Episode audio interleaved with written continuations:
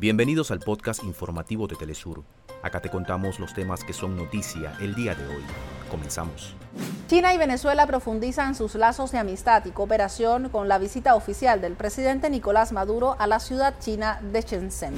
El presidente de México, Andrés Manuel López Obrador, inicia una visita oficial a Colombia, donde sostendrá un encuentro con su homólogo Gustavo Petro como parte de la Conferencia Latinoamericana del Caribe sobre drogas.